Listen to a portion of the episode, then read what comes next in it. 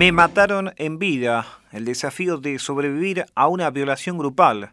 La víctima de uno de los peores ataques sexuales que se registró en Bahía Blanca rompió el silencio luego de que la justicia condenara al tercer acusado de haberla ultrajado de manera salvaje.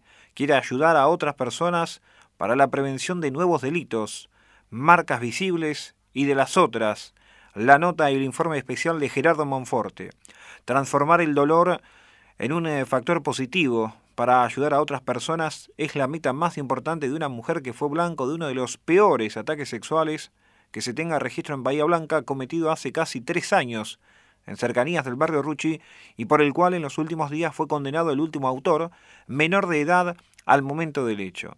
La víctima, a la que se identifica con el nombre de Fantasía María, rompió el silencio para contar las secuelas que hoy en día padece y cómo es vivir con un cuadro de estrés postraumático constante, aunque con la premisa de canalizar su experiencia en beneficio de los demás. El brutal ataque sexual que sufrió por parte de tres delincuentes afectó su psiquis y por eso recibe tratamientos psicológicos y psiquiátrico, aunque asegura tener la fortaleza suficiente para concientizar sobre los peligros a los que a veces nos exponemos sin darnos cuenta. Cuando se atraviesa semejante trance, la persona, según explicó, necesita hablar con alguien, pero muchas veces no hay nadie.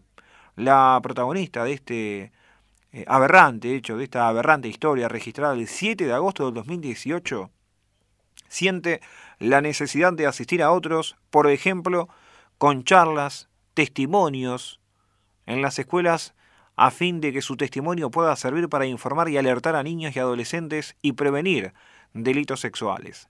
Debemos ocuparnos de las cuestiones verdaderamente importantes y en este tipo de casos, la comunidad tiene que unirse porque le puede pasar a cualquiera. Esta lucha es para que a nadie le vuelva a ocurrir algo tan terrible como lo que me pasó a mí, resaltó María. Soy sensible, pero nunca bajé los brazos, me enfrenté a todo, escuché a los que querían hablar y me prejuzgaron. Me cuesta mucho seguir adelante, aunque tengo mucha fuerza y vida, por eso necesito ayudar a la gente de alguna manera. Una charla puede cambiarles la cabeza a muchos, o hagamos una marcha u otra movida, agregó. Me considero una sobreviviente porque mi experiencia fue notablemente salvaje. En el hospital Pena, donde la mujer recibió atención a raíz de las lesiones producto de las penetraciones y golpes que le aplicaron los violadores, todos estaban consternados, completó. Los abusadores, a quien eh, la víctima eh, hoy casi de 40 años, no conocía, la interceptaron en un descampado y la penetraron por distintas vías en repetidas oportunidades, mientras la sujetaban de los brazos, la golpeaban, la ahorcaban y además la mordían en todo su cuerpo.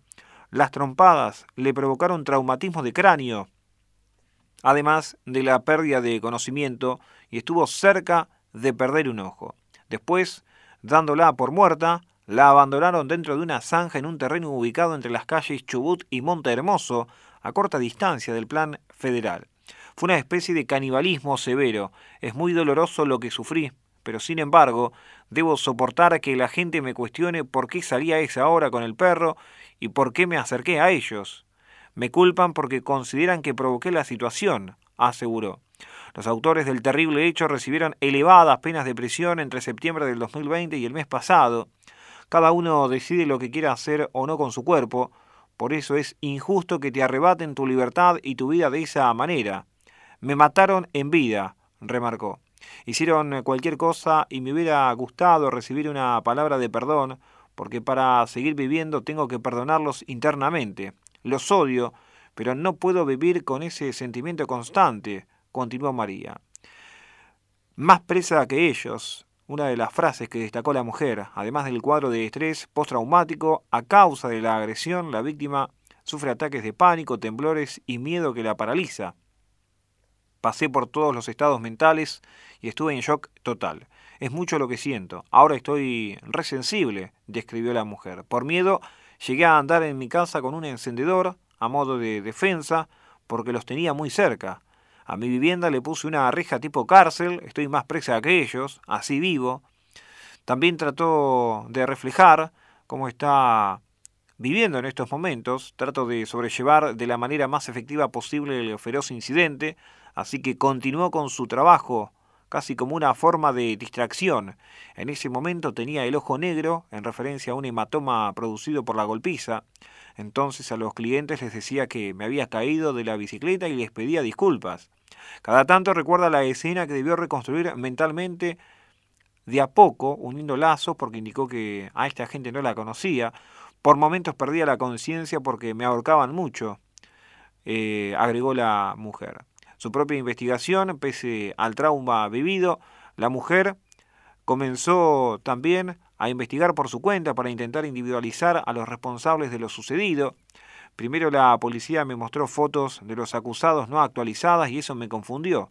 Así que fue para realmente tomarme un tiempo meterme en casas para hablar con gente, recabar datos y conseguir fotos actuales de ellos y también de sus direcciones.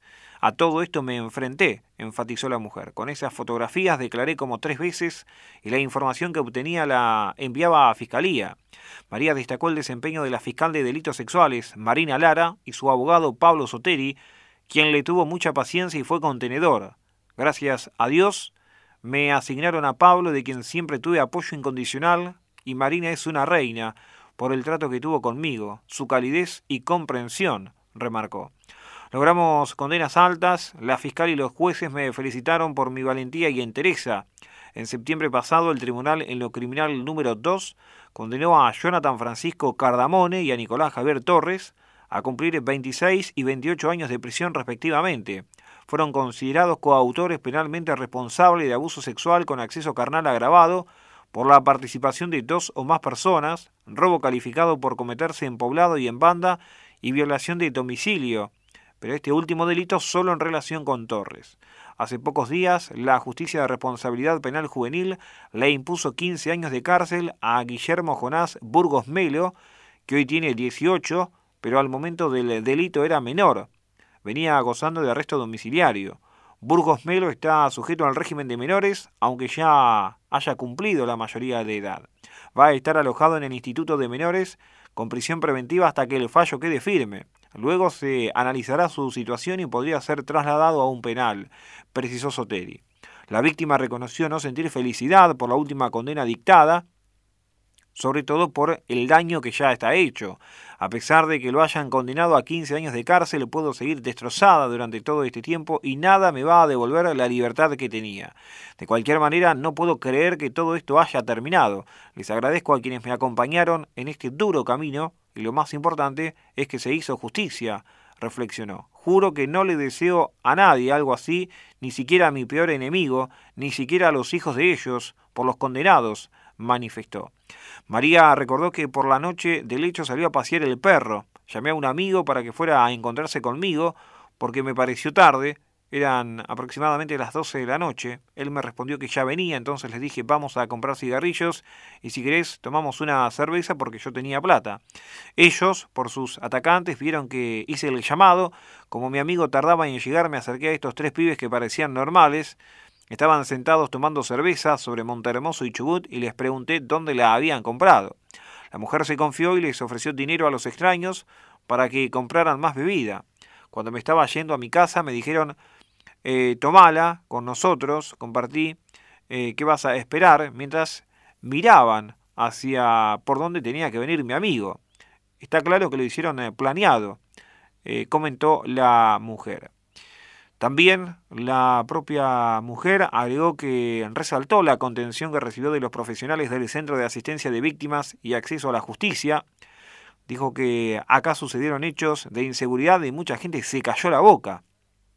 El barrio se volvió muy inseguro, ya pasó lo mío y lo de Agustina Bustos, la joven de 19 años, que fue asesinada cuatro meses antes a pocos metros de donde ocurrió la violación, subrayó la mujer.